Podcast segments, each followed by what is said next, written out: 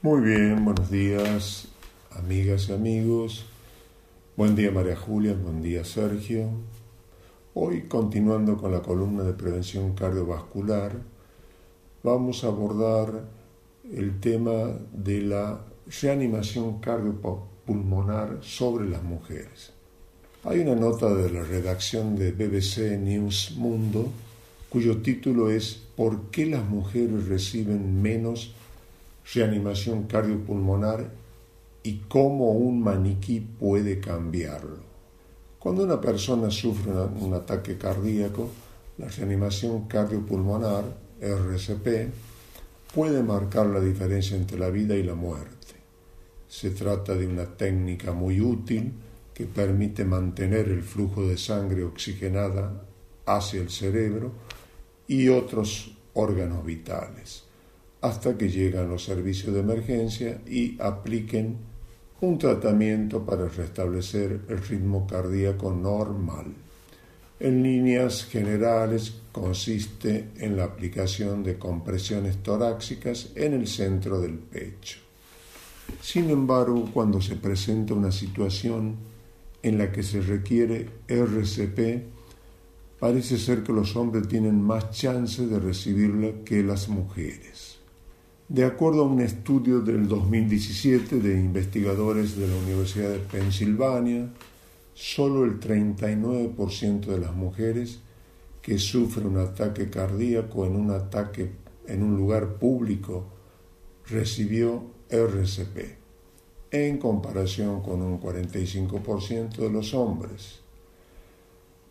Los motivos parecen ser el pudor y la falta de familiaridad. Pero ¿qué lleva a una persona a estar más dispuesta a ayudar a un hombre que a una mujer? Bueno, según señalaron algunos expertos, a muchas personas les da temor presionar con fuerza y rapidez sobre el pecho de una mujer. Temen que este movimiento pueda lastimarlas. Benjamín Abela, que es profesor epidemiólogo y de medicina y de emergencia de la Universidad de Pensilvania y es uno de los autores principales del estudio, cree que puede haber una serie de factores que hacen que las mujeres reciban menos RCP, aunque aclara que el estudio no determinó las causas. Uno de estos factores es la formación la mayoría de los entrenamientos es que la gente se entrena para hacer RCP con solo una forma de, cuerpo, es decir, con la forma de cuerpo de un hombre, con maniquíes de forma de hombre. Pero cuando tienen que hacerlo bajo presión, puede que les haya tocado una mujer y que no estén acostumbrados a lidiar con ello. Eso hace que se sientan incómodos, que no estén seguros de dónde deben presionar o cómo mover las manos. Por otro lado, Abela cree que, al menos en su país, existe cierta preocupación en torno a tocar a una mujer en público, en caso de que su acción pueda considerarse acoso o inapropiada. Esto puede crear confusión justo cuando de lo que se trata es de salvar una vida y no de preocuparse por este tipo de cosas. Ciertamente esto puede generar dudas sobre todo si quien está por practicar la maniobra sobre una mujer es un hombre. Aunque se trata de una especulación, Sí es cierto que las mujeres reciben menos RCP en la vía pública. En cambio, en el ámbito privado, tanto hombres como mujeres reciben RCP en partes iguales. Claramente el problema está vinculado a hacerlo en público, a la, vista, a la vista de los otros. En este punto vale destacar que la maniobra de reanimación se hace de la misma forma en hombres que en mujeres.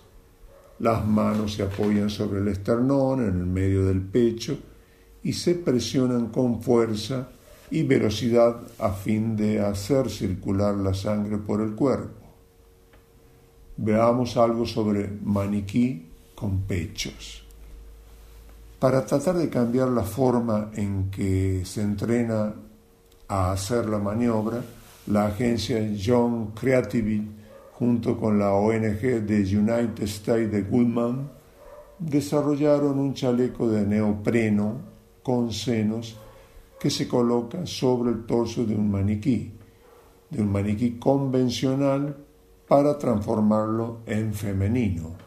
Con el nombre de Women Nicking, el dispositivo busca romper esta disparidad de género. Hasta, en el, hasta el momento la empresa ha fabricado solo 10 de ellos.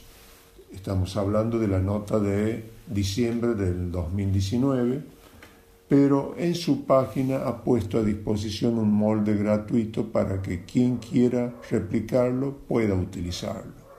Varios de ellos ya están en uso en programas de entrenamiento pilotos en Canadá, Suiza y Nueva York. En opinión de Abela, se trata de una gran idea. Nos dice que creo que puede ayudar con la disparidad de género si es que el entrenamiento es de hecho parte del problema. También dice, creo que se debe entrenar con hombres y mujeres y reconoce que las mujeres representan el 50% de las víctimas de paros cardíacos. Solo por esta razón es bueno. Aunque el científico deja en claro que no sabe si esto logrará salvar las diferencias.